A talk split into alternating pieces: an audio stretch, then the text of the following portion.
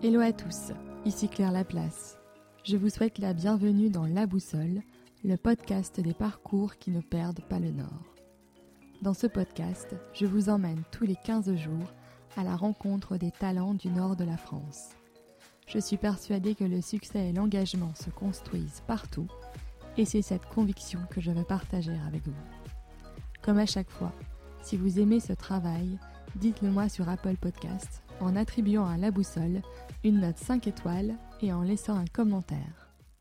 Aujourd'hui, je vous propose une conversation chaleureuse et bienveillante avec Valérie Doucineau.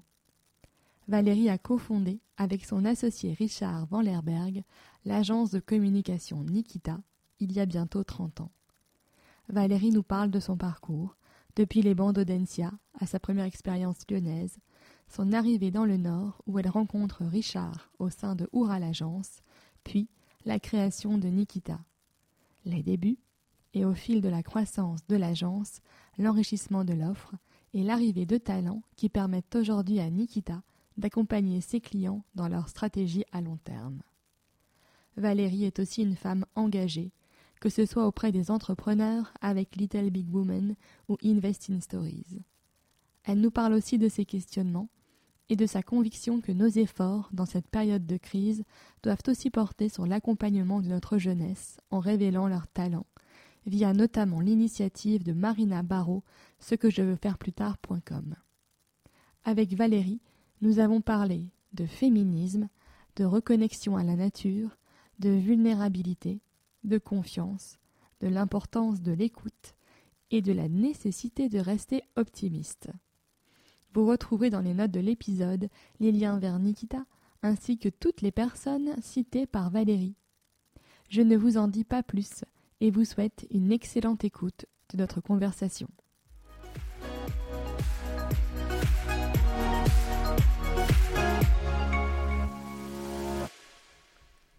Bonjour Valérie. Bonjour Claire. Je suis ravie de te recevoir dans La Boussole. Donc Valérie, tu es la fondatrice de l'agence Nikita, donc une agence de, communication, euh, mais euh, qui fait aussi beaucoup d'autres choses. mais avant de parler de Nikita, je voudrais qu'on revienne ensemble sur ton parcours. Et juste pour la petite aparté, nous on s'est rencontrés au yoga. Tout à fait. Et il y, a quelques semaines, j'ignorais que tu étais la dirigeante de Nikita. J'ai découvert un peu par hasard au gré des, des posts LinkedIn. et donc c'est pour ça que je t'avais contacté.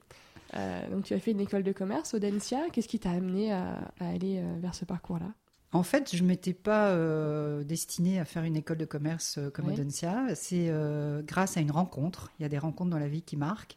Et là, c'est une rencontre avec mon prof de philo en terminale qui m'avait repéré parce que j'aimais bien la philo et qui m'avait dit J'ai vu ce que vous avez déposé comme dossier, vous voulez faire un BTS, mais c'est pas ça du tout que vous devez faire vous devez aller en prépa. D'accord. Et je m'occupe de vous. Et il a effectivement, euh, il s'est occupé de mon dossier et j'ai été prise en, en prépa, euh, en prépa HEC. Et à l'époque, ça s'appelait comme ça. Et, euh, et j'ai fait prépa à Rennes et, et j'ai passé les concours et j'ai été reçue chez Audencia. Donc c'était le début de, de l'aventure. De l'aventure. Et ces années de prépa se sont passées comment? Parce que bon, pas facile. Ouais. pas facile parce que j'avais fait un bac B. Les maths, c'était pas trop mon truc. Quand même, en prépa, euh, on fait beaucoup, beaucoup de maths. Donc, cette partie-là était quand même compliquée pour moi. J'ai j'ai beaucoup bossé pour, euh, pour réussir et voilà, pour réussir aussi les, les concours. Et donc, c'est vrai que j'ai bossé euh, la tête dans le guidon euh, pendant deux ans pour vraiment avoir accès à cette école que j'étais ravie d'avoir eue, puisque c'est à Nantes et que c'était une école à l'époque. C'était une des rares, ça paraît dingue, mais c'était une des rares écoles qui avait déjà intégré l'international dans son cursus. D'accord. Et donc, je suis partie grâce au Audencia un trimestre à Columbus, dans l'Ohio. Ah, génial. Et c'était une super expérience euh, d'être mélangée avec des étudiants américains sur un énorme campus américain. Et, voilà, c'était une expérience assez, euh, assez enrichissante euh, d'ouverture. Ah oui, c'est sûr. C'est vrai qu'à cette époque-là, on... autant maintenant, c'est plus. Maintenant, ça paraît, ça paraît même presque naturel dans toutes mhm. les écoles, mais c'est vrai qu'à l'époque, ça faisait partie de la spécificité de cette école-là. Et il y avait des relations très proches avec ce, campus. Et, du coup, beaucoup d'élèves, beaucoup d'étudiants euh, avaient choisi cette école pour, cette raison-là. D'accord. Mm. Et donc, j'ai pu travaillé avec des étudiants américains. Je peux vous dire qu'ils sont pas du tout, à l'époque en tous les cas, n'étaient pas du tout les mêmes que ceux que j'avais, euh, avec lesquels je travaillais euh, à Nantes. J'ai vu aussi les différences culturelles, notamment en plus, bon, Columbus, c'est quand même la- l'Amérique profonde. Il y avait tout cet aspect euh, moralisateur qui m'avait, euh, qui m'avait vraiment marqué. Tout était moral. Ah, c'est fou, ça. et- et c'était, oui, ça m'avait profondément marqué. Et puis aussi très centré sur eux-mêmes. Déjà à l'époque, il y avait plein de choses qu'ils avaient peu d'ouverture sur le sur le monde. Ça m'avait aussi profondément marqué dans les travaux de groupe qu'on faisait. Je trouvais que les Français, on avait quelque chose d'extraordinaire, c'est que quand même, on allait beaucoup plus vite qu'eux.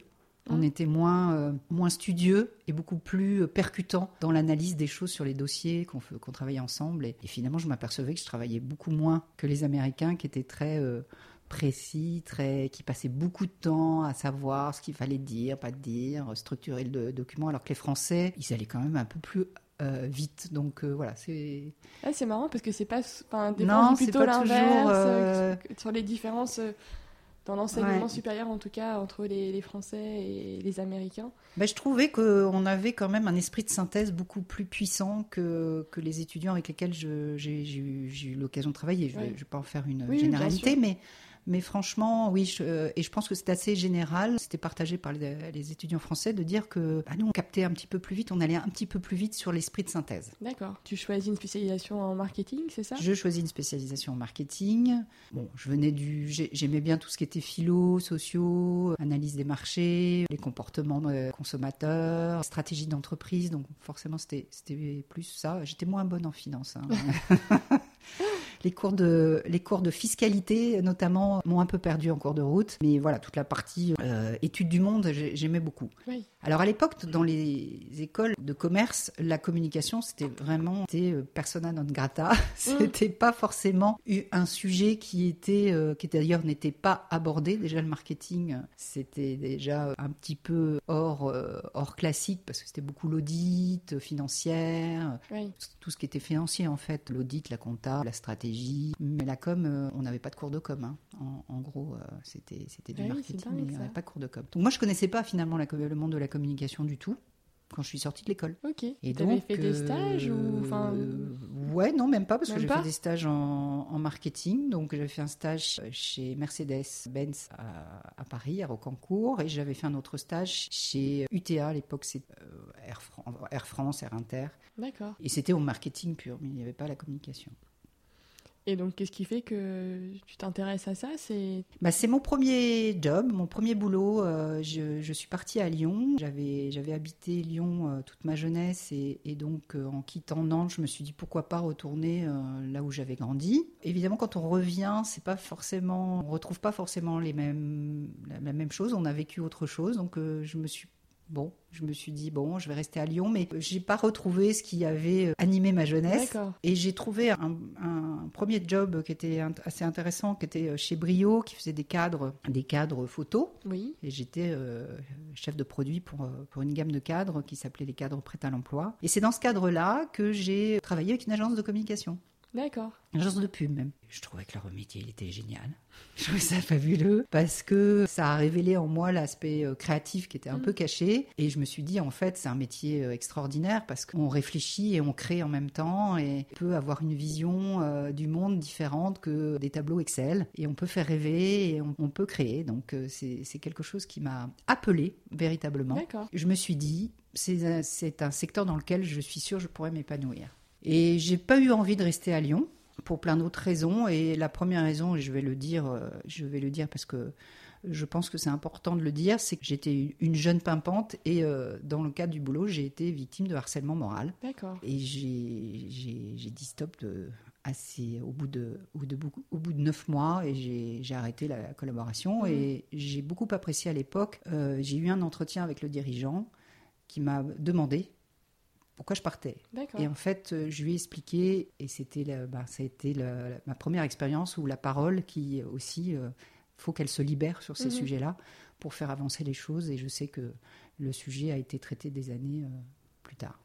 Oui, parce que c'était pas, c'est pas une époque. Enfin, déjà Non, maintenant, on en, c'est quand même encore un peu C'est encore tabou, c'est quand même compliqué. Quand on débute, c'est un premier boulot, on n'a pas de référentiel. Mais on ne sait pas trop ce qui est on normal. sait pas trop ce qui est, normal et pas normal. Mais j'étais tellement mal que de toute façon, je pouvais physiquement pas rester. Mm. mon corps me disait stop. Donc, mais c'est vrai que j'avais hésité. Je me souviens encore quand j'ai poussé la porte de ce dirigeant, je me suis dit, je lui dis ou je lui dis pas. Je le connaissais pas hyper bien, hein, je le côtoyais pas ce, ce, dirigeant-là, et je pense que lui a créé les conditions. Il a été mm. très bienveillant dans l'entretien et il a créé les conditions. Alors euh, pour que je puisse euh, dire en toute sincérité et avec beaucoup de, de recul et de, enfin de, vraiment, je, le mot c'est vraiment de, de, de, bienveillance et de confidentialité parce que les deux étaient importants. Mm. J'ai pu lui dire euh, les choses telles, telles, que je les avais vécues, et après lui a fait ce qu'il avait euh, décidé de faire par rapport à la situation. Donc euh, voilà. Oui, donc en plus, tu as été écouté. oui, j'ai été écoutée. J'ai été écoutée et comme j'avais gardé des contacts avec pas mal de personnes dans l'entreprise, je sais que le sujet a été, a été abordé à un moment donné, quelques mois, voire je pense une année ou une année, une année et demie après plus tard, mais mm-hmm. en tous les cas, ce sujet avait été traité. Donc voilà mon, premier. La première expérience. première expérience. Et je, je, suis du coup très très sensible aussi au, à, à, l'accueil de, de, ces jeunes femmes qui prennent un premier boulot mm. aussi pour euh, oui pour qu'elles qu'elles aient. On n'a pas de référentiel, je, je, le redis, mais on n'a pas de référentiel sur le premier boulot. Euh, que les choses soient qu'elles puissent avoir une vision de ce qui est normal et ce qui est pas normal. En tant que femme, moi je sais que mon, mon premier job, ben déjà on se met beaucoup de pression. Je vais pas dire que les garçons se mettent pas de pression c'est pas ça, mais c'est qu'on a, vraiment l'envie euh, de, de, bien faire, d'avoir quelque chose, d'essayer d'être parfaite. Quand même. Tout à fait. Et on est, on est très en demande d'un retour du manager, de dire, euh, qu'il nous dise oui, ce que tu fais, c'est bien, machin. Et c'est vrai que ben, on peut se retrouver face à des situations euh, parce qu'on est en recherche aussi de, de cette validation il peut y avoir de la, une forme de maltraitance quand on, quand on commence à travailler. Quoi. Ouais, c'était tout à fait ça. C'est que moi, je recherchais aussi à progresser. J'avais envie de mm. progresser. Donc, on a besoin de feedback, on a besoin d'échanges avec son manager. Et, voilà, et, c'était très biaisé. oui, forcément. Voilà. Donc, euh, donc une première expérience qu'on va dire un petit peu moyenne. Mm. le boulot était, était vraiment euh, très intéressant, mais il m'a tracé la voie sur ce qui, ce qui a fait ma, ma vie professionnelle future. Pour le coup, euh, avoir rencontré, avoir travaillé avec une agence de, pub euh, m'a complètement montré la voie en disant c'est là que je vais m'épanouir. Et c'est vraiment ce qui s'est passé. Donc j'ai quitté Lyon parce que aussi je m'étais dit bah finalement c'est pas le Lyon de ma jeunesse. Finalement euh, moi j'ai évolué différemment, c'est pas ce que je recherche. Et puis voilà, la vie a fait que, ma vie affective a fait que, que ça m'a mené à, Lille. Ton cœur t'a mené à Lille. Mon cœur m'a mené à Lille. Là, je me souviens très bien de ma première impression en arrivant sur, dans cette ville en me disant c'est marrant, je me sens à l'étranger, je me sentais un peu à Londres ou à Bruxelles euh, par l'architecture, par ces grandes places. Euh, mmh. J'ai eu un petit moment où je me disais tiens marrant, je me, je me sens, je me sens euh, presque ailleurs, à ailleurs, ouais, mmh. presque à l'étranger. Cette ville m'a tout de suite plu quand même hein, très très rapidement. Et vu que ma première expérience, j'en avais tiré un enseignement, c'est que je voulais aller travailler dans une agence de pub. Qu'est-ce que j'ai fait? J'ai fait toutes les agences de pub de la région. je me suis présentée en spontané dans toutes les agences de pub et il y en a une qui m'a qui m'a dit OK, euh, on t'embauche. C'était à l'époque Oura, Oura l'agence une agence indépendante très créative. Et j'ai commencé là euh, avec le plus grand bonheur, en plus avec beaucoup d'autonomie. Et euh, bah, ça a marqué euh, la suite de l'histoire. Puisque c'est chez Oura, l'agence, que j'ai rencontré Richard Van Lerberg, qui est mon associé et avec qui est venu me, enfin, avec qui on a monté Nikita et qui est venu me chercher pour, pour monter une agence quelques années plus tard. D'accord. Et nous sommes rentrés chez Oura à quelques semaines d'intervalle et nous avons travaillé ensemble beaucoup, beaucoup, beaucoup, enfin sur, beaucoup de sujets, tout le temps, y compris quand Oura a fusionné, est devenu Publicis Oura, nous sommes restés euh, un tandem euh, créatif et, stratégique, enfin marketing, sur euh, beaucoup de sujets. D'accord. Et qu'est-ce qui fait qu'à un moment vous franchissez le pas tous les deux de, créer Nikita? Alors il y a forcément des une opportunité et puis en même temps, je pense qu'il y avait deux tempéraments. Je pense qu'on est deux tempéraments assez indépendants. Ok. Et donc dans le, moule publiciste, euh, bon. Voilà, dans le moule publiciste, moi je me suis un peu ennuyée. en fait. Je m'ennuyais un petit peu, j'avais pas assez de, de challenge. Oui, et puis je, je, je, je pense aussi que c'est mon histoire personnelle. Je, je sais que j'avais, euh, j'ai un père qui a, qui a travaillé dans un grand groupe. J'avais pas forcément une image très positive des grands groupes, notamment quand on arrive à 50 ans. Oui. Et je m'étais dit que moi, je voulais, euh, je voulais créer ma propre boîte. C'était quelque chose qui était quand même ancré en moi. Donc, tu avais quand même un esprit Oui, entrepreneur. Oui, euh, j'avais un esprit ouais. entrepreneur. L'indépendance d'abord, l'entrepreneuriat ensuite. Et quand moi-même j'ai eu l'expérience finalement d'être dans un groupe comme Publicis, je me suis dit ah oui, non, ça va Mm. peut-être pas le faire. C'est ouais, il n'y avait pas suffisamment de conditions. C'est une très belle boîte, hein. Euh, Oui, franchement, euh, c'est une entreprise magnifique avec des valeurs magnifiques, avec des clients aussi qui étaient assez exceptionnels. J'ai appris beaucoup. Mais il n'y avait peut-être pas cette, euh, le rythme que moi je souhaitais avoir, beaucoup plus dense, beaucoup plus avec des, des, des sujets, des, des, des enjeux, des challenges. euh, voilà, ça manquait un petit peu de challenge. peut-être plus de transversalité aussi. Plus de ouais. transversalité. Bon, voilà. Puis ça correspondait. Moi, j'avais vraiment envie. J'avais vraiment envie de faire équipe avec les clients. Et là, c'était encore l'époque où euh, il y avait les gros clients, les petits clients, les moyens clients. Il y avait une distance par rapport à ça. Et je, je trouvais qu'il n'y avait pas de petits et de gros sujets. Je trouvais que tous les sujets nécessitaient une attention particulière. Oui, et, qu'il n'y avait pas de hiérarchie. il n'y avait pas de hiérarchie. Et c'est ce qui nous a réunis aussi avec euh, Richard. Il y, a, il y a ça. Puis il y a un deuxième, euh, enfin il y a plusieurs choses. D'abord, on était, je pense qu'on a, forcément, on avait les mêmes valeurs et on a Mhm. les mêmes valeurs. C'est ce qui est le socle de Nikita. Et notamment la passion du métier. On est, on est fortement passionné par ce qu'on fait. Et le goût de l'esthétisme, du beau. Parfois, on se dit euh, qu'on est des artisans de la communication. On aime bien le sur-mesure. On aime bien. Passer du temps sur la réflexion, sur la création. Et le beau nous a réunis puisque ça a été un contact que Richard a, a eu par, euh, sur euh, une entreprise, avec une entreprise qui s'appelait euh, Vivre l'Art, Oui. qui avait été montée par Stéphane Collaro euh, à l'époque, qui avait pour objectif de promouvoir les, les artistes contemporains et de faire le pont, de promouvoir les artistes contemporains au travers d'actions promotionnelles des marques et faire le pont entre le monde artistique et le monde économique au travers des marques. Et nous avons commencé euh, dans le- l'artistique pur, puisque notre première mission et notre qu'on a eue avec Vivre l'Art était de faire des reproductions d'art numérotées et signées. Donc c'était vraiment de la fabrication. C'était vraiment Euh, artisanal. C'était euh, vraiment ouais, artisanal où on a voilà où on a travaillé. Alors c'était à l'époque, c'était euh, on avait un associé au départ qui est resté peu de temps qui s'appelait euh, Michel et qui s'occupait qui était euh, chef- à l'époque on avait des chefs de fabrication dans les agences et c'est lui qui avait mis au point un peu toute la technique de fabrication ou de reproduction d'œuvres d'art. Et lui n'est pas resté dans l'aventure pour des raisons. Et je pense qu'il il sentait pas que, enfin, il sentait pas le, il sentait le stress dans l'entrepreneuriat. Il n'avait pas envie de ça. Donc Oui. il nous a, il nous a quitté, euh, il nous a quitté quelques mois après. Et nous, avec Richard, tous les deux, on a dit nous on continue et, vous étiez animés par on le était même animés et pour la petite anecdote, quand on a quitté euh, Publicis Oura, no- forcément on, on a rencontré euh, les dirigeants et puis qui nous disaient bah c'est bien vous allez monter votre structure, on pourra vous faire travailler en sous-traitance en tant que studio et on avait dit non non non nous on veut pas être studio euh, créatif, on veut être agence. Et un jour, on sera concurrent. Mm. Donc non, on veut pas être euh, studio créatif, on veut être, agence conseil. Donc euh, on, on sera, euh, on espère bien concurrent à vous, un jour de vous. Et c'est ce qui s'est passé dans la, Dans la, réa- dans la les suite, réalités. ouais. Et, et- et la, ce que j'en tire comme leçon, c'est que finalement, il faut avoir de l'ambition dès le départ. Oui, il faut. Poser son ouais. ambition.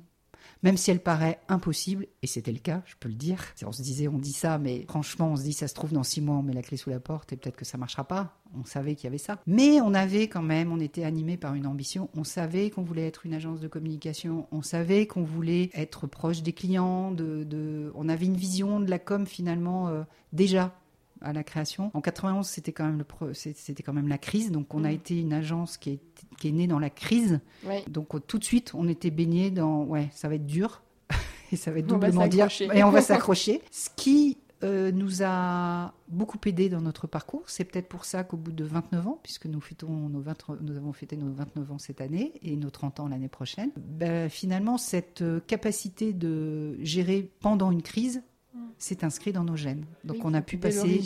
Dès l'origine, ça a été, et on l'a intégré complètement dans notre façon de gérer l'entreprise. Et je pense que ça fait partie de nos forces et que cette capacité de résilience et de faire avec ce qui nous arrive est inscrit dans notre histoire. Oui. Et donc ce qu'on vit aujourd'hui, c'est compliqué, mais je veux dire, ça ne nous effraie pas en fait. C'est un moment, mais il y a déjà eu des, C'est un des temps moment, on, difficiles. et s- voilà. on sait très bien qu'il y a des opportunités derrière, Mhm. on sait très bien, bon, évidemment, on sent, on a toujours senti, nous, qu'on était vulnérable, l'entreprise. Oui, oui.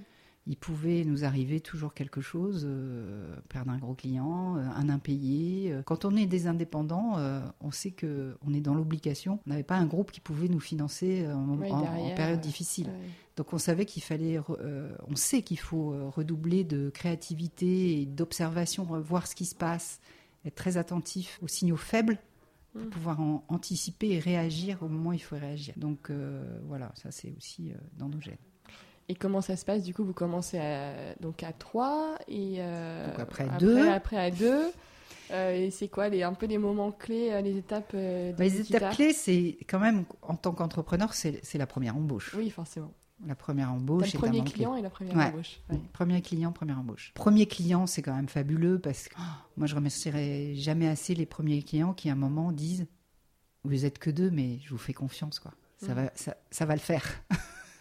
Ça va en bien vous, se passer. ça- je voilà. crois en vous. Et ça, cette confiance-là, la première, ces premiers mots de confiance avec une action derrière, et ça va même plus loin. Moi, je me souviens que quand on avait les règlements de nos factures qui étaient faits très rapidement, je savais que derrière, c'était dire je vous paye vite parce que je crois en vous et que vous avez fait un beau job, quoi. Et ça, Mhm. c'était euh, aussi une action symbolique Ouais, qui est très forte quand on, ouais. quand on est entrepreneur. On remercie ces gens qui font attention à payer les factures en temps et en heure, voire même euh, le plus rapidement possible. Et Mhm. on a eu ça, on a eu euh, vraiment une personne, euh, une femme qui, qui a été très attentive à tout ça et qui nous a donné des sujets euh, clés, hein, qui nous ont donné aussi euh, confiance en nous euh, parce qu'on a su les traiter et, et qu'il y a eu satisfaction derrière. Donc, donc voilà, ça c'est des moments clés. Et la première embauche, la première embauche, bah, c'est le sentiment de responsabilité. Oui, on dit ça y est, on est, on est plus tout seul. On n'est plus tout seul. Voilà, on est responsable et ça c'est quelque chose aussi auquel je pense souvent. On est aujourd'hui euh, une petite quarantaine de personnes, c'est 40 familles. Oui. Et ça, on l'oublie jamais. Mm, mm. On l'oublie jamais, jamais, jamais. Cette responsabilité, elle est, elle est plus importante que toute, toute autre parce que euh, vous devez euh, euh, pouvoir euh, payer les, Payer les- ouais, les les- les- personnes. les personnes, les salaires, euh, que ça se passe bien pour eux, euh, qu'ils soient bien, euh, qu'ils soient bien aussi dans leur peau, que Mhm. le job se, se passe bien pour eux, etc. Donc euh, ça c'est important. Donc première euh, première embauchée, Corinne, qui se reconnaîtra si elle écoute le podcast. Et, et là, bah, après l'aventure l'aventure commence, premier, deuxième, troisième. Et après, dans les- dans l'entreprise, il y a, il y a des paliers clés. C'est-à-dire que C'est vrai qu'il y a des moments qui sont plus compliqués que d'autres. Il y a des paliers notamment à 10 où vous êtes euh, nombreux, mais pas si nombreux oui. que ça pour avoir quelqu'un en comptabilité, en, manager. Enfin, c'est voilà, il y a des étapes un peu Un peu structurante. un peu euh, structurantes. Il y a les fameux 7 ans aussi, hein, euh, qui Mmh. sont d'associations, euh, qui sont aussi compliqués à, à passer. Nous, en, en tous les cas, je pense qu'avec mon associé, on a toujours eu cette intelligence de dire, dans les moments difficiles, il faut faire appel à quelqu'un d'extérieur. Avoir un regard extérieur. Un regard euh, extérieur, quelqu'un qui et on a toujours et c'est vrai aussi même on n'est pas bon sur tout et on a toujours on a toujours fait appel à des gens extérieurs. euh, Enfin, ouais, ou, ou s'il De savoir euh, s'entourer euh, Vraiment, c'est ouais, vraiment très important de savoir s'entourer. Et c'est pas une histoire de taille, c'est une histoire de, c'est vraiment une histoire de, de, de, de façon dont on, on aborde ce qu'on est au sein d'une entreprise. On peut Mhm. pas être bon partout. Et il y a de toute façon des moments difficiles. Et on s'est toujours très très bien entouré. On a toujours eu des gens euh, qui nous ont aidés à passer les caps difficiles. Et c'est pour ça qu'on est, on est associés aujourd'hui, encore au bout de presque, Presque 30 30 ans. ans. Bah oui. C'est, c'est un couple euh, Oui, qui dure. hein, qui euh, dure. plus et- que certains mariages. Plus que certains mariages, tout à fait, tout à fait. Et, et ça fait partie du socle euh, quand même de l'entreprise. Au niveau de Nikita, qu'est-ce qu'il y a Enfin, j'imagine que euh, les valeurs se sont aussi dessinées au fil du temps, que tu as aussi vu les choses évoluer sur les attentes des clients, sur les attentes aussi ben, des salariés. Euh, comment tu, tu vis, enfin comment l'entreprise en tout cas, elle vit toutes ces transformations? Alors, tu peux pas être plus, à, plus dans l'actu- l'actualité que ça, puisque nous avons euh, fait un séminaire, euh, D'accord, Il y a- attends, je savais pas. tu savais pas, mais il y a, il y a 10 jours sur les valeurs, sur l'émotion, les émotions les valeurs. Le, on a tellement une année très compliquée à plein de niveaux, pas uniquement euh, Covid, enfin confinement, mais vraiment beaucoup de choses. Il nous a paru essentiel de reposer les valeurs et que les valeurs soient vraiment euh, posées collectivement. Et ça a été euh, un séminaire très fort parce qu'il y a eu beaucoup d'authenticité, de sincérité, de moments joyeux et des moments presque tristes, mais voilà où les gens se sont et je les remercie encore vraiment beaucoup parce qu'il y a une sincérité inouïe et incroyable qui euh, fait que ben, on repart là maintenant mm. sur euh, un socle de valeurs qui est vraiment partagé par tous quoi. Et donc dans les valeurs, il y a, y a, y a beaucoup l'esprit d'équipe, hein, le team spirit et, et, et, finalement l'empathie. on a besoin aussi de se sentir dans un collectif dans lequel il y a, y a de la bienveillance et il y a euh, de l'attention, mais la vraie attention à l'autre pas l'attention euh, un peu rapide mm. ou, ou, ou, polissée ou conventionnelle, mais une vraie attention il y a un vrai besoin aussi de, de, respect de, chacun, c'est-à-dire respect de son travail, des difficultés qui sont liées au travail ou des conditions dans lesquelles il faut faire le travail, notamment euh, bah, quand on est en télétravail ou quand on est ou quand on est avec des quand on est en cas contact ou quand on est euh, avec des clients qui parfois eux-mêmes ont un stress très fort et qu'on récupère ce stress-là. Enfin, il y a plein de sujets euh, qui sont abordés, le stress même interne, hein, comment on gère le stress des uns et des autres, l'importance aussi, on l'a vu du, la positivité. C'est un mot que je trouve magnifique, qui a été sorti euh, vraiment par, euh, par l'équipe, euh, de la positivité. Et je trouve que moi, ça me correspond bien en tous les cas, parce que derrière toute difficulté, j'essaye tout du moins de garder du positif et de voir des choses positives derrière. Et c'est partagé par l'équipe, c'est dire en fait, on vit quand même des choses, dans des choses compliquées, il y a quand même des choses tellement, tellement super tellement apprenante. dans une journée, on a des journées incroyables. Hein. En agence de communication, on a vraiment des journées qui ne ressemblent jamais à, la précédente ni à la suivante. Et finalement, quand on regarde, il y a quand même plein de choses euh, super intéressantes et positives qu'il faut tirer de, la journée. Et, donc ça, c'est aussi donner du positif aux autres. Oui, c'est important. C'est très important. Mm. D'absorber euh, la pression et de restituer, de, restituer euh, plutôt du positif ou parfois même de la joie ou des choses positives pour, pour que le collectif ben, on sorte grandi. On sorte grandi, voilà, et qu'on se sente fort à, plusieurs. Donc voilà, et puis après, il y a, forcément la passion du métier. On est tous des très grands passionnés de nos métiers. Alors, il faut savoir que quand je regarde le nombre de métiers qu'on avait à la création d'entreprises, même il y a même dix ans, et le nombre de métiers qu'on a aujourd'hui, c'est hallucinant. Mmh. C'est-à-dire qu'aujourd'hui, on a une équipe avec des expertises euh, euh, tellement diverses que si c'est important de connaître les expertises de chacun, d'où ce mhm. besoin de dire bah, explique-moi bien ton métier, la complexité de ton métier et, du temps que tu as besoin. Alors respect du temps aussi de chacun parce que on est quand même très assujetti à la pression des plannings dans la des rendus. Euh, des, rendus. Or, la créativité, ça se dit. Enfin, voilà, on n'est pas créatif à partir de. Je vais être créatif entre 8h30, 8h30, 9h, je fais ça. Tiens, 10h, je vais faire. Bon, c'est pas si simple que ça. Or, nous sommes euh, gérés euh, par des plannings clients. Et donc, voilà, donc il y a aussi ça qu'il faut.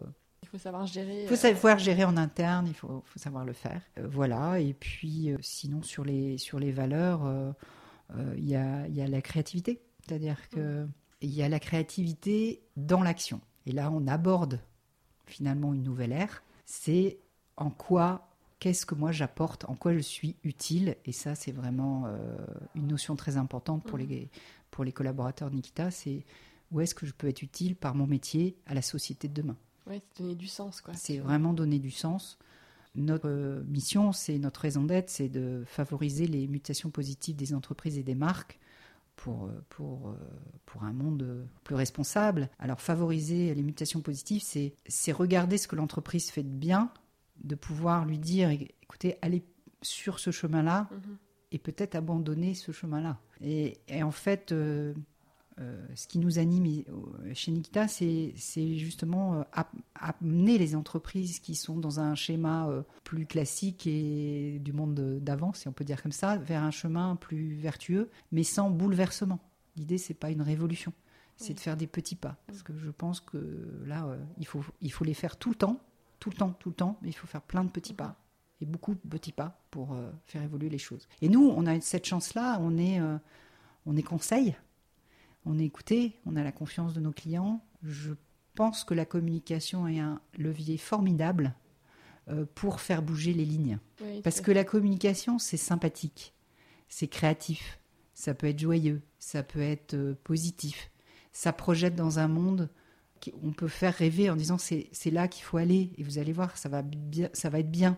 Donc on a ce pouvoir du récit qui est essentiel aujourd'hui et, et qui, est, je trouve, peu ou mal exploité. C'est-à-dire qu'aujourd'hui, on parle beaucoup de négatif, d'effondrement, de, de, de, de, ben, forcément du Covid en permanence. C'est hyper anxiogène. C'est très anxiogène, mais on fait pas bouger les lignes avec Non, de l'angoisse. Je suis d'accord avec toi. On fait bouger les lignes avec un espoir, avec de l'utopie. Mhm. J'ai beaucoup aimé la, la définition de l'utopie, c'est, enfin, dans, la racine du mot, c'est un ailleurs. C'est avec un ailleurs qu'on va. C'est pas, c'est pas avec. euh, on va tous euh, être dans un monde noir, gris, euh, oui, on va tous finir euh, contaminés. contaminés, etc., qu'on va faire bouger, sûr. bouger les lignes. Donc, donc, et nous, on est à la, on est à la bonne place pour ça. Mhm. Et, et c'est vers ça que nous, on veut, on veut, on veut aller et on aide nos, nos marques à, à faire des, des petits pas, des petits pas pour communiquer sur des choses qui ont du sens. Mhm. Je vais prendre un autre exemple, parce que c'est pas que environnemental. hein. Pour moi, le changement, il est aussi sociétal. D'abord, je suis une femme. Euh, je, je pense que je, je peux dire que je suis féministe et je le revendique parce que je trouve qu'on n'a pas fait tant de progrès que ça Ouais, je suis d'accord avec toi. euh, au niveau des ouais. femmes. Moi, j'ai Il y a deux encore du filles. travail à faire. Il y a encore du boulot. J'ai deux filles. J'ai vu ce qui se passait euh, à l'école. Je vois ce qu'elles entendent. voilà. Donc, on a encore vraiment des progrès à faire sur, sur ce sujet-là. Et donc, bon, on parlera après de mes engagements par rapport à ça. Mais là, je voulais rester sur, sur la communication. Je, je trouve que l'équipe a fait des, des- des choses magnifiques, notamment, par exemple, on travaille pour, pour CDO, qui est euh, donc une marque euh, plombier, euh, Mhm. aménage- euh, tout ce qui est plombier, chauffagiste. Et on met à la une du magazine, on met à la une des femmes. Et pas que des hommes. Et on essaye de monter la proportion de femmes chauffagistes qu'on met à la une, qui parlent de leur métier, qui parlent de la façon Mhm. dont elles, elles- elles font un métier qui est estampillé, un métier d'homme. Voilà. Bon, mais ça, c'est des petites choses où la communication, c'est des petits pas, mais ça peut changer aussi, ça peut faire changer L'état d'esprit. la vision des métiers qui sont estampillés euh, masculins et pourquoi ils ne seraient pas féminins. Et, Mhm. Et inversement. Et, inversement, exactement. Et inversement. Donc voilà, ça, c'est aussi euh, des, c'est un des exemples parmi tant d'autres. euh. Et est-ce que tu ressens, parce que c'est vrai que la, situation qu'on vit, enfin qu'on a vécue et qu'on vit, euh, je trouve, et comme, enfin, entraîne aussi beaucoup de questionnements positifs quand même dans les entreprises où on se pose des questions sur ce qu'on fait, comment on le fait, comment on améliore, et aussi la réflexion plus des, de tous les, de nous en tant que citoyens, euh, de se dire ben, comment on peut avoir un impact plus positif. Est-ce que ça, tu, tu vois ça dans les demandes de tes clients, de les accompagner davantage dans cette réflexion-là? Alors moi, je le vois surtout au niveau des, des collaborateurs. D'accord. En fait, on fait beaucoup de workshops avec des, parce qu'on a, on travaille des visions d'entreprise, des valeurs, euh, des positionnements, les plateformes de marque, et tout ça, et, et on travaille beaucoup avec les, les collaborateurs, avec Mhm. les codires d'une part et les collaborateurs d'autre part. Et parfois, je, je trouve que finalement, le collaborateur, il est très citoyen aujourd'hui. Il a une facette très citoyenne, et on voit l'interne même, même à l'interne de, de chez Nikita. Cette, euh, il, il nous pousse aussi à dire mais qu'est-ce que je fais d'utile? Et il y a des choses que je, ne, que je faisais avant que je ne ferais plus. Dans le pro et dans le perso. Donc il y a ces- c'est euh, très sympa finalement ce qu'on vit, c'est ce, on relie le pro et le perso. Et on relie bien les deux. Et à un moment, on va être bien aligné. Et en fait, ce- qui est demandé aujourd'hui par tout le monde, mais et, et- et les consommateurs vont, y vont aussi. Mais cet alignement citoyen, consommateur, collaborateur, on y va, on y est là. On y Mhm. est. On peut pas. euh, Moi, je, je parle toujours d'Amazon, mais euh, si tu commandes chez Amazon, quand tu vois quelles- Conditions de les travail. conditions de travail, le coût, euh, le coût transport, CO2, Mm. Le coût matière avec le nombre de, paquets- de, de cartons, de- de- d'emballages, euh, euh, le coût humain, le coût économique, quel type d'économie tu finances, prends tes responsabilités. Est-ce Mm. que le fait de l'avoir euh, en 24 heures, ça vaut ce coup-là? Est-ce que c'est bien nécessaire Est-ce que c'est bien nécessaire? Bon, pour info, nous, chez Nikita, il est interdit de commander, de, euh, en tous les cas pour l'entreprise, quoi que ce soit chez, chez Amazon. Parce que voilà, on n'a pas envie de financer cette économie-là et on, on réfléchit aussi à nos actes, même nous en tant que avec qui on travaille. Donc, Oui. euh, Bon, moi, je sais, tu vois, à titre perso, il y a un moment il était vraiment leader sur le livre. Et moi, c'était impossible. Je peux pas commander des livres sur Amazon. Moi, j'ai ma libraire qui. Ma petite librairie qui est lancée par deux cousines qui est en bas de chez moi. Et c'est impossible. Enfin, je, je peux pas. Moi, je veux juste les encourager, euh, commander chez elles parce que je les adore et que j'ai envie de les encourager. Et c'est, je me dis que c'est pas grand chose. Un livre, c'est rien. Mais. Enfin, voilà, les petits ruisseaux. euh, voilà, font les grandes Exactement, les petits ruisseaux font les grandes ri- rivières. Et c'est vrai que je te, je te rejoins complètement. C'est tellement de bonheur d'aller voir, euh, discuter avec son libraire. euh, voilà. gardons aussi les choses qui, qui nous apportent du lien social. Hum, c'est clair. On voit bien avec euh, le confinement, le lien social, c'est quand même ce qu'il y a de plus précieux dans une vie. Hum, hum. Donc, est-ce que euh, le lien social en entreprise, le lien social avec son commerce, les commerçants, le lien social avec sa famille, le lien avec ses amis, le lien avec euh, enfin, dans, dans l'associatif, enfin voilà. Donc c'est quand même tellement précieux ça. C'est une prise de conscience qu'il faut avoir en tant que chef d'entreprise, ça c'est une chose, mais aussi en tant que citoyen et dans sa vie euh, perso De tous les jours. de ouais. tous les jours. Mm. Moi, je crois beaucoup aussi euh, au rôle des acteurs économiques. Je crois énormément à ça. Je, je pense qu'on en parlera plus tard, mais je, je- je crois beaucoup aux chefs d'entreprise qui peuvent insuffler des choses, mais tellement belles, dans leur choix ou dans leur non-choix, ou Mm. l'abandon de certaines choses. On est quand même euh, visible par pas mal de gens, et je pense qu'on peut montrer des exemples Oui, on peut être euh, inspirant. et euh, être inspirant Mm. et être inspirant c'est dans, dans, dans ce cadre là que mm, on a commencé chez Nikita une démarche bicorp pour voilà pour choisir un- une hyper ambitieux. hein. hyper ambitieux c'est hyper ambitieux c'est hyper bousculant c'est hyper interrogeant Euh, j'avoue que tous les sujets sont pas faciles à traiter. Euh, je suis bousculée dans mes habitudes d'il y a 30 ans, euh, les choses qu'il faut abandonner pour en construire d'autres. Mais on a choisi ce- cette démarche-là parce que justement, elle est très exigeante et du coup, ça nous pousse aller à sortir du, des réflexes anciens ou des choses que on aurait trop peur d'abandonner. Ben non, on- là, on est obligé de se poser des questions. Et, et voilà, c'est très bousculant comme, de- Mhm. comme démarche, mais je la trouve magnifique. En tous les cas, c'est comme ça. Il faut avoir de l'ambition. Je le redis, mais il faut, il faut. Je, je crois beaucoup à la radicalité aujourd'hui. C'était pas le cas il y a quelques années, mais maintenant, je dis, il, faut il, faut, il, faut, il ne faut plus se taire, il ne faut plus dire les choses à moitié, abandonner le consensus et dire les choses telles qu'on a envie qu'elles soient. Il faut, le faire dire. des choix. Il faut faire des choix. C'est la période, elle est, elle, est, elle est faite pour ça. Et c'est pas la période où il faut se taire. C'est la période où il faut, au contraire, euh, euh, prendre un haut-parleur et, et dire les choses qu'on a envie de dire sur le cœur. C'est la période où il faut aligner la tête, le cœur et les jambes. Et le corps, c'est pas facile, mais, euh, mais, mais, mais c'est c'est important. Et je crois que c'est aussi une période où il faut de l'introspection. Il faut vraiment euh, aller chercher ce qu'on est en tant que personne. Il faut travailler sur soi Mm. pour être mieux avec les autres et pour prendre les bonnes décisions aussi euh, en tant que dirigeant. Et ce travail personnel, pour moi, il est essentiel, que moi j'ai mené euh, il y a quelques années déjà, que je continue à mener. Et pour moi, c'est important pour être aligné en permanence. Et être solide aussi euh, euh, pour mener euh, l'agence euh, dans, dans- dans son futur. Quoi. Oui, tout à fait. Mm.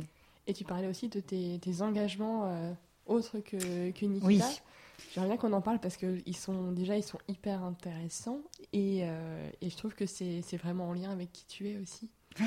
Alors moi, j'ai mon premier engagement a été auprès des femmes, forcément. Euh, j'ai rencontré Fatia Legouzi euh, il y a quelques années, à l'époque où, où elle avait monté une association qui s'appelait euh, Initiative Plurielle, qui maintenant s'appelle Little Big Woman. On a créé ce nom ici à l'agence avec un groupe de travail euh, de femmes engagées qui, qui voulaient vraiment que cette association euh, euh, prenne de l'ampleur. Et, et donc voilà, euh, on, on a créé ce nom et, et toute cette identité et tout son discours et, et tout, toute l'âme de, de, de sa créatrice qui est, les- qui est Fatia euh, dans ses locaux. Et donc c'est Little Big Woman, c'est vraiment l'accompagnement des femmes euh, dans l'entrepreneuriat et sur une base de tuto- mentorat, enfin, du marrainage qui marche quand même très très bien, qui est inspiré des méthodes euh, québécoises et on sait que ça fonctionne très bien. Donc c'est des, des- des femmes chefs d'entreprise qui, qui, qui marrainent une créatrice. Créatrice, oui. J- J'adore cette association, d'abord parce qu'il y a des personnalités incroyablement diverses,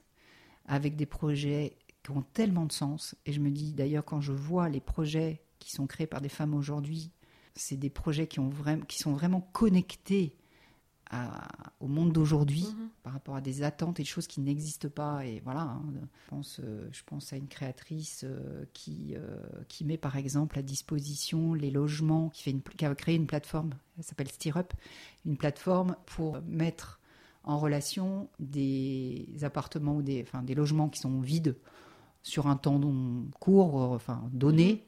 Pour X raisons, il y a des travaux euh, dans l'immeuble, euh, enfin je sais pas, il peut y avoir X raisons, et qui les met à disposition notamment des femmes battues Oui. qui ne trouvent pas de logement et qui savent pas, qui parfois ne quittent pas leur foyer parce qu'elles savent pas où aller. Mm.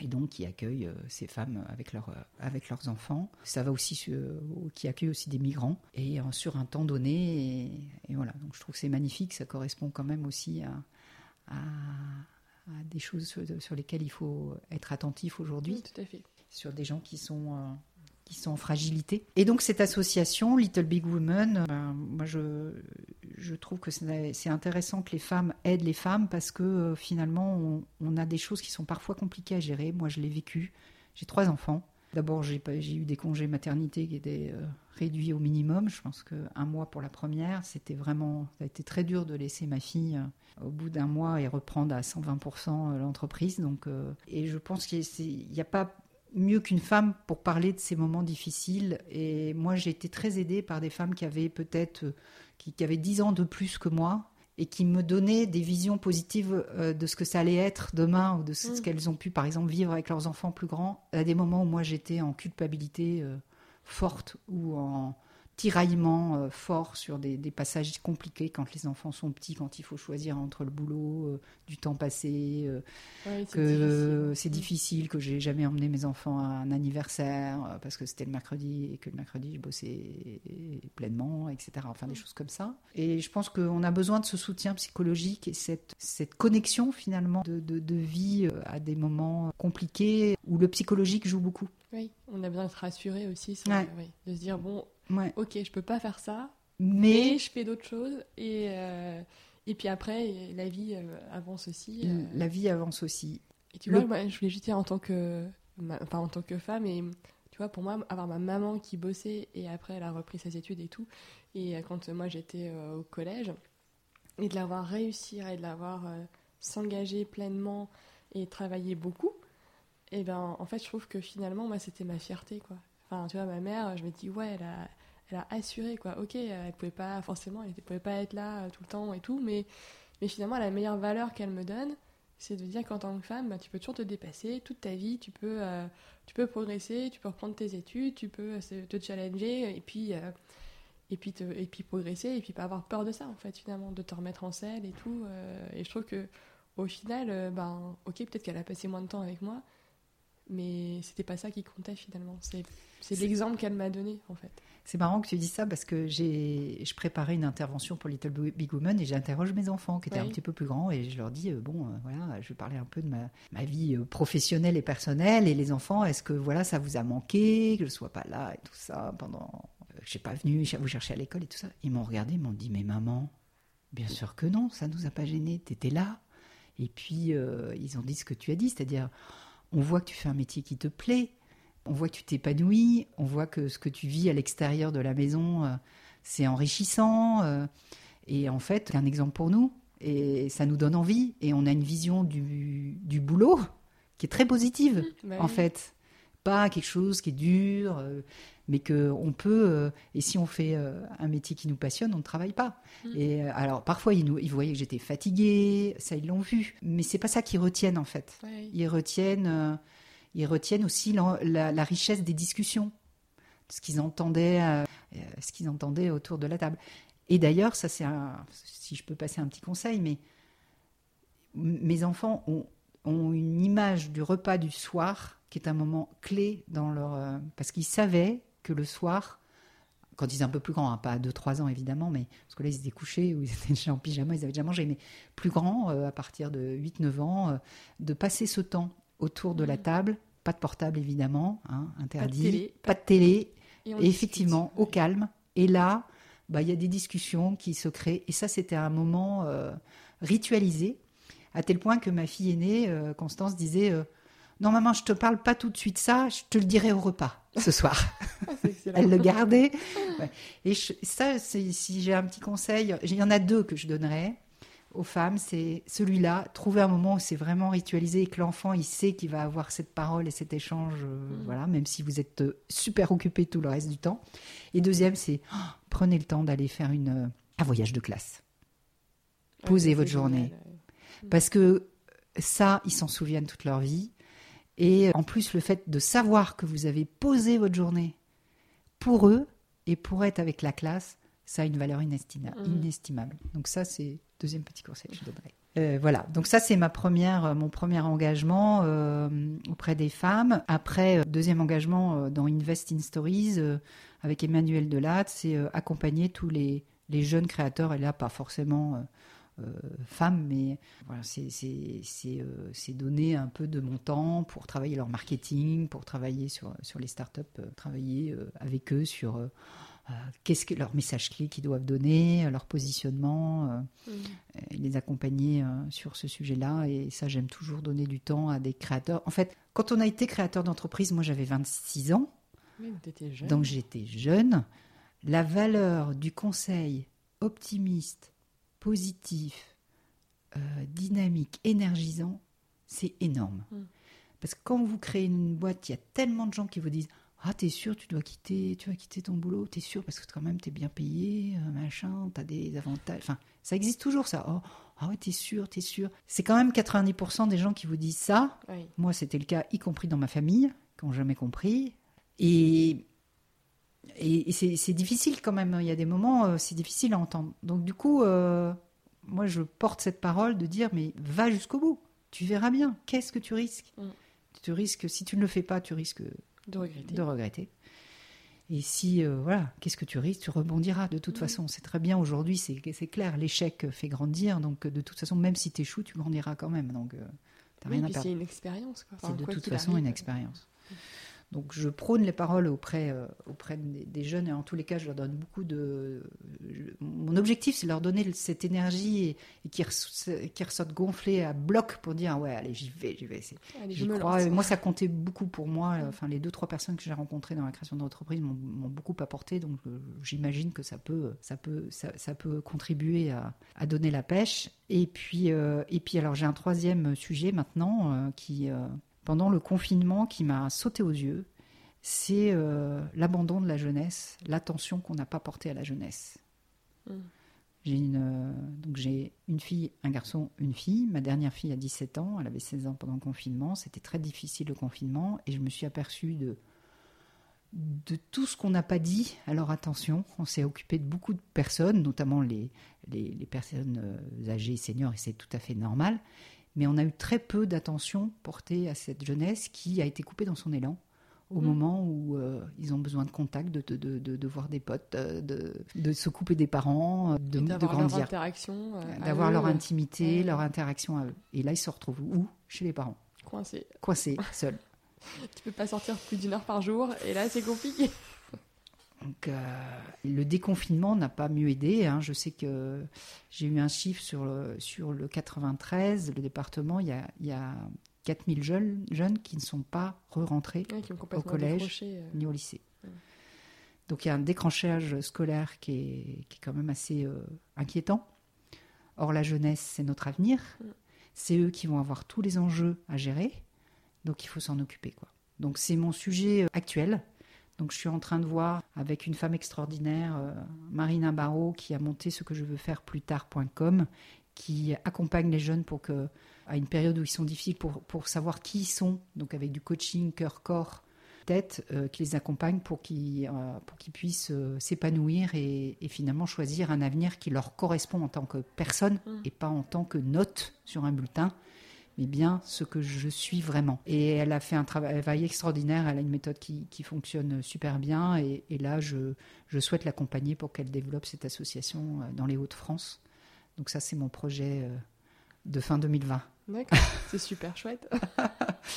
et, et, on va vraiment, euh, euh, bah, je vais essayer de, de, contacter tous les gens qui, euh, qui sont dans la pédagogie, qui croient qu'il faut aussi, enfin, qui, qui, sont convaincus qu'il faut qu'on change un peu nos modes pédagogiques Mhm. pour que ces jeunes-là soient bien dans leur basket, pour qu'ils puissent affronter finalement euh, avec optimisme l'avenir, parce qu'on va quand même pas euh, motiver des gens En avec ce qu'on leur raconte sur les. Bah monde. oui.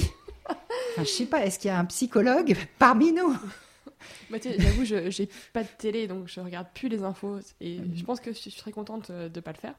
Euh, mais c'est vrai que même rien qu'en lisant les journaux, pff, il y a des moments où je me dis non, mais allez, quoi, il y a quand même. euh, Ok, la situation elle est difficile, je suis d'accord. Je veux pas, je veux pas nier que ce virus c'est vraiment le bazar et qu'il n'y a pas que le virus, il y a aussi euh, toutes les problématiques environnementales. Mais à un moment, il faut aussi dire qu'on peut agir, quoi, et qu'on peut pas, on va pas juste dire, ouais, c'est la fin du monde, c'est l'enfer, on va pas s'en sortir, la planète est en train de se désagréger sous l'action Ouais. humaine. Oui, mais on peut quand même agir, et euh, si on agit tous ensemble, on peut faire des choses. Et j'en parlais euh, avec euh, Bastien Sibi, qui était l'invité du premier épisode de la saison 2.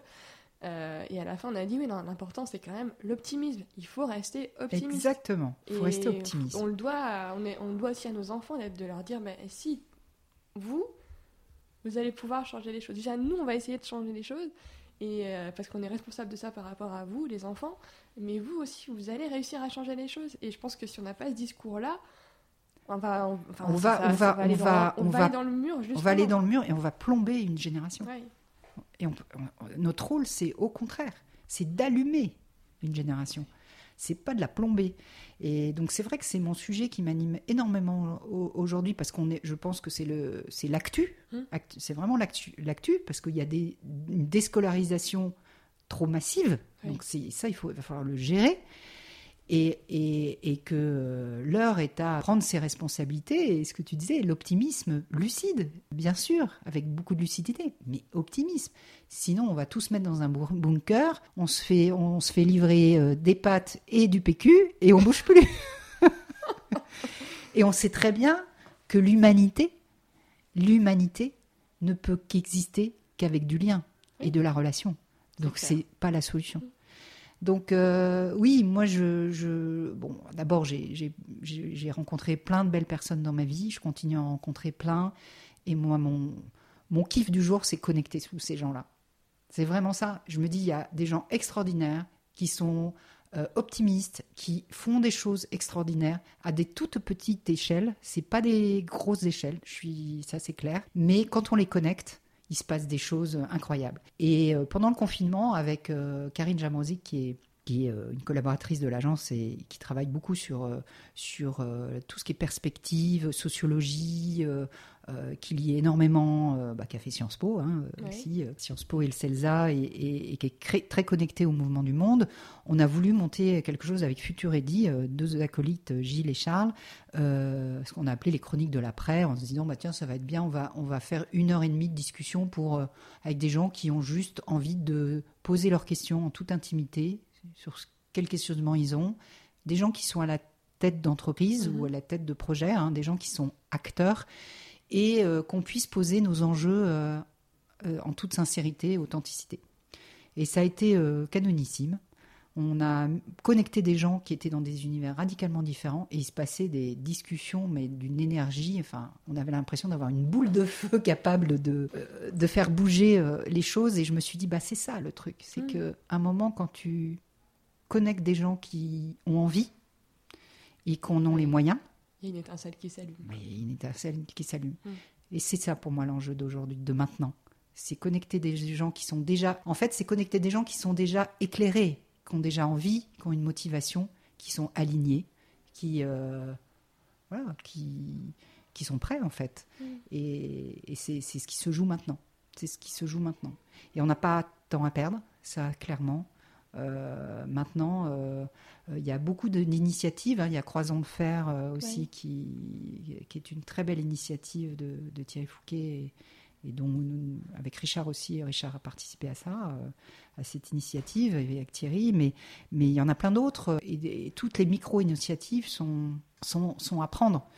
Donc, on sait très bien. Il y a un chiffre moi qui me auquel je pense tous les matins quand, quand je me lève c'est que quand 10% de la population adopte un nouveau comportement, quelque chose de nouveau, c'est le point de bascule pour que l'ensemble bascule dans Mm. euh, ce, ce nouveau, qui fait peur, évidemment, ou qui peut être anxiogène pour certains. Ou... Mais c'est 10-15, on va dire 10-15%, hop, Ça on bascule, ça fait basculer. Et c'est ce point de bascule qu'il faut aller chercher, et c'est par des micro-actions, des micro-changements, euh, des abandons. Il ne faut pas oublier aussi que dans un changement, pour que quelque chose se crée, il faut que, que des choses disparaissent. Sinon, Oui. il n'y a pas de place, il faut du vide un moment pour que les nouvelles choses se créent. Et c'est ça qui est difficile. Mm, mm. C'est ça qui va être, qui va être compliqué, c'est euh, gérer euh, cette transition-là, et ça, ça va être compliqué, vraiment. On a besoin de gens optimistes, Oui. comme toi. Et puis c'est pas parce qu'on perd, tu vois, euh, ça me fait vraiment rebondir sur la conversation que j'ai eue avec Bastien. Mais on se disait, voilà, lui, euh, il fait de la mobilité partagée euh, sur une plateforme coopérative. Et ils m'ont parlé du fait de, euh, de partager sa voiture euh, sur le trajet domicile-travail, qui est quand même un enjeu euh, Ouais. pour essayer de diminuer euh, l'engorgement des villes, la pollution et tout ça. Et que oui, c'est vrai, tu, tu n'as plus de voiture. Bon. Et qui est quand même un marqueur social, euh, voilà. Mais, mais bon, maintenant, ça, les choses évoluent. Mais d'un autre côté, tu es avec quelqu'un d'autre, tu partages ta voiture avec quelqu'un, tu, Tu fais discutes. une rencontre, tu voilà, et donc tu gagnes un contact, une interaction, tu apprends des choses, et peut-être que cette personne elle va devenir euh, ton amie, que vous allez peut-être vous trouver plein de trucs en commun, et que oui, ok, j'ai fait le choix de renoncer à ma voiture, mais à côté de ça, j'ai gagné quelque chose. Et donc, il y a des renoncements, mais c'est pas forcément euh, négatif en fait, parce que tu renonces à quelque chose, mais c'est pour avoir quelque chose de meilleur en fait finalement. J'aime beaucoup l'expression qui est de dire quand tu dis non, donc non, je ne prends plus ma, euh, ma valise, ma voiture, non, je ne prends plus ma voiture, tu dis oui à autre chose. C'est ça.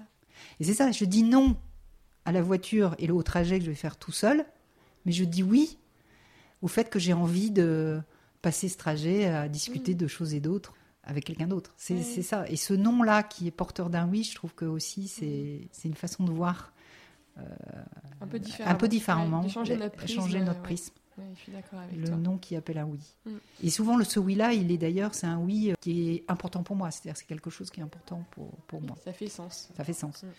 Et puis après, euh, dans cette période-là, euh, il faut aussi laisser de la place à la surprise. Quoi. Il y a peut-être des choses aussi qui vont émerger, qui sont, qui sont positives, on ne sait pas quoi. Ce qui est très, angoissant, c'est qu'on a appris deux choses avec le confinement et puis avec ce virus, c'est qu'on est vulnérable, qu'on est tous, et ça, c'est ben, finalement, euh, on ne peut pas tout maîtriser, et finalement, ben, cette vulnérabilité euh, peut-être va nous remettre à l'essentiel.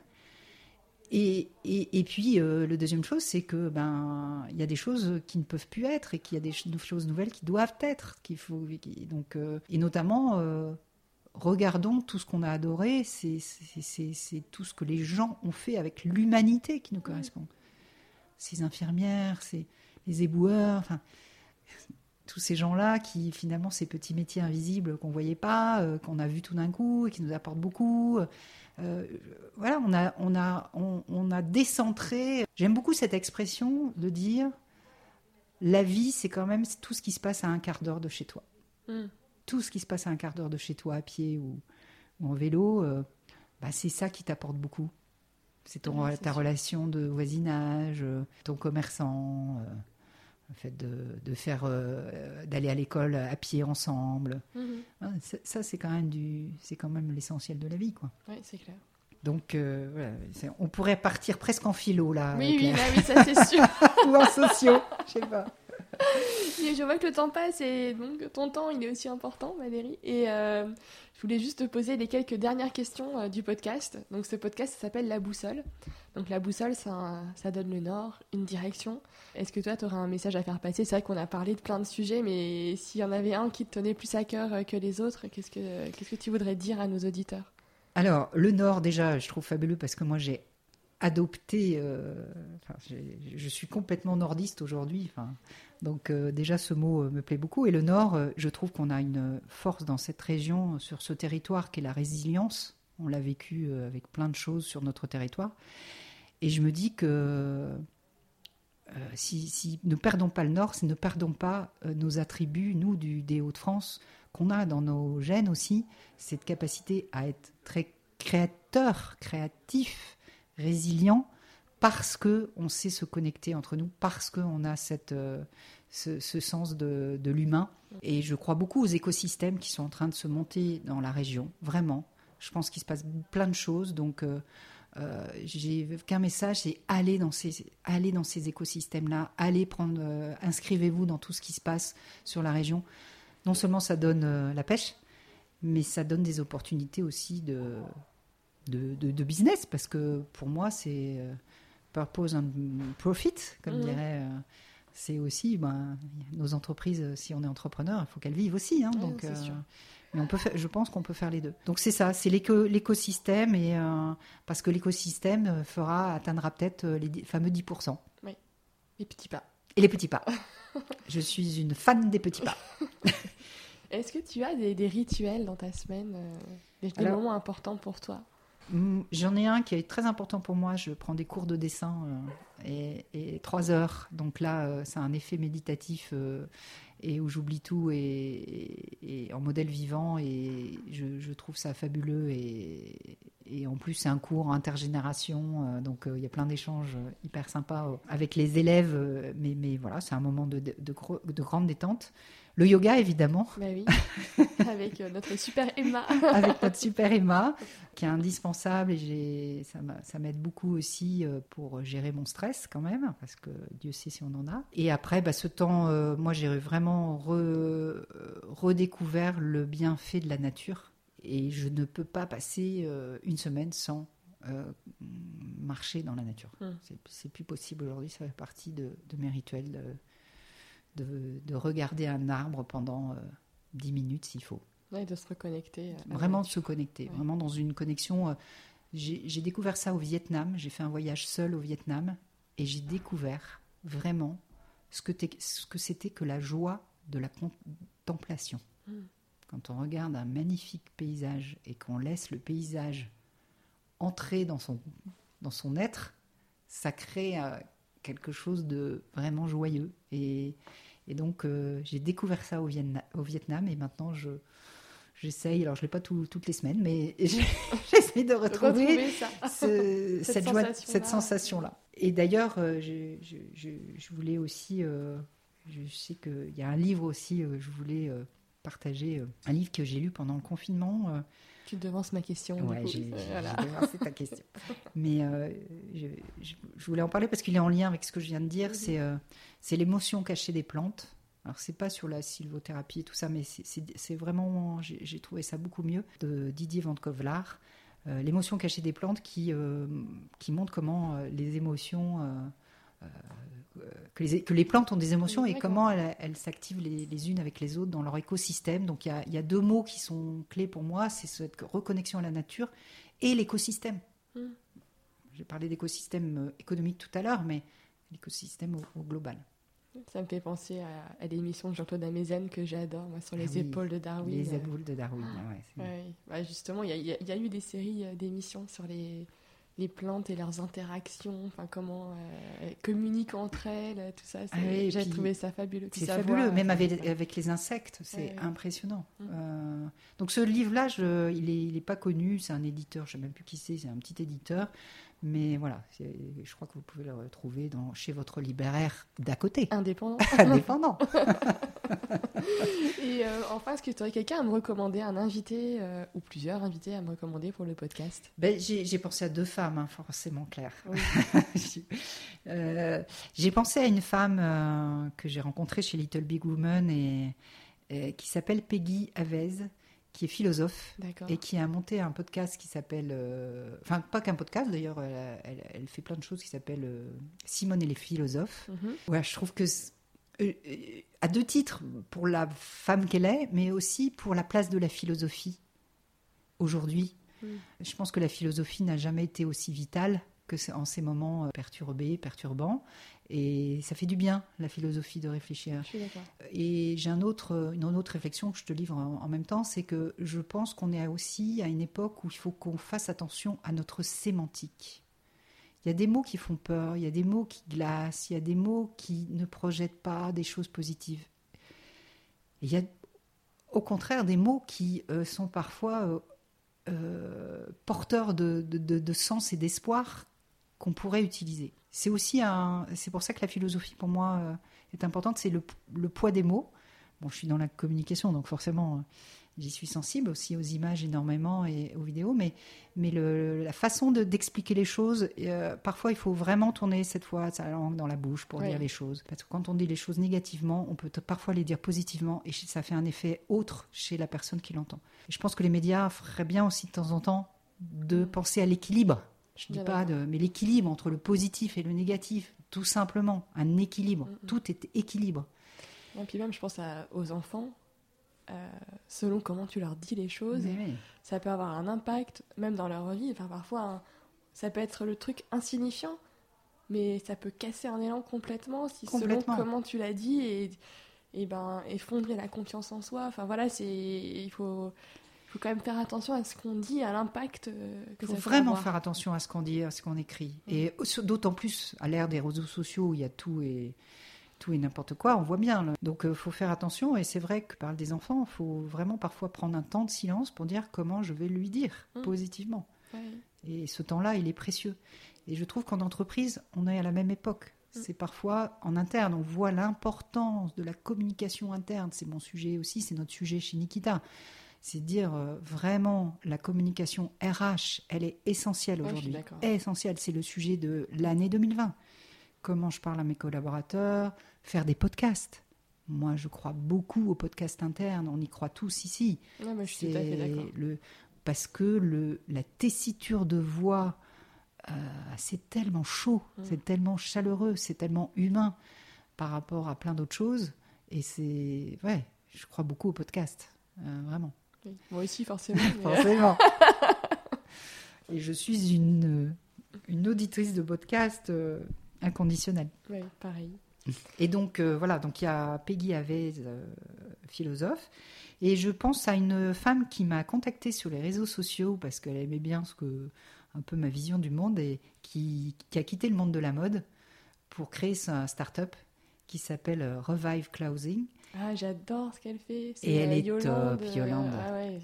Elle est top, donc je l'ai. Elle est Ah, tu vois, c'est marrant parce que je voulais la contacter. Ah ouais, écoute, Et- elle contacte là. Elle en a besoin parce que là, elle est à un point clé de- du développement de son entreprise et, et je vous invite à aller sur KissKissBankBank parce que voilà, elle demande euh, encore de funding pour, pour aller plus loin dans son entreprise. Mais elle a, ouais, elle, a l'expérience en plus. Euh, C'est quelqu'un qui euh, a une vision. euh, euh, 360, c'est pas uniquement que la mode, mais c'est l'écosystème des stylistes pour faire travailler des gens aussi sur le territoire autour des couturières, des stylistes. Il y a tout un, un projet que je trouve magnifique. Mhm. Euh, et donc, euh, c'est une rencontre qui a eu lieu sur LinkedIn et ensuite très rapidement en, en présentiel et en physique. euh, et c'est une femme euh, que je trouve qui mérite d'être euh, écoutée. Et, et donc voilà, je, je- Yolande Cla- Classen, que je te recommande. Voilà. Bah, super. Bah, merci beaucoup, Valérie. Merci pour ton temps. J'étais Ben, ravie. C'était un euh, vrai voilà, plaisir. Merci à toi, de Claire. discuter avec toi. à bientôt. À très bientôt. Merci.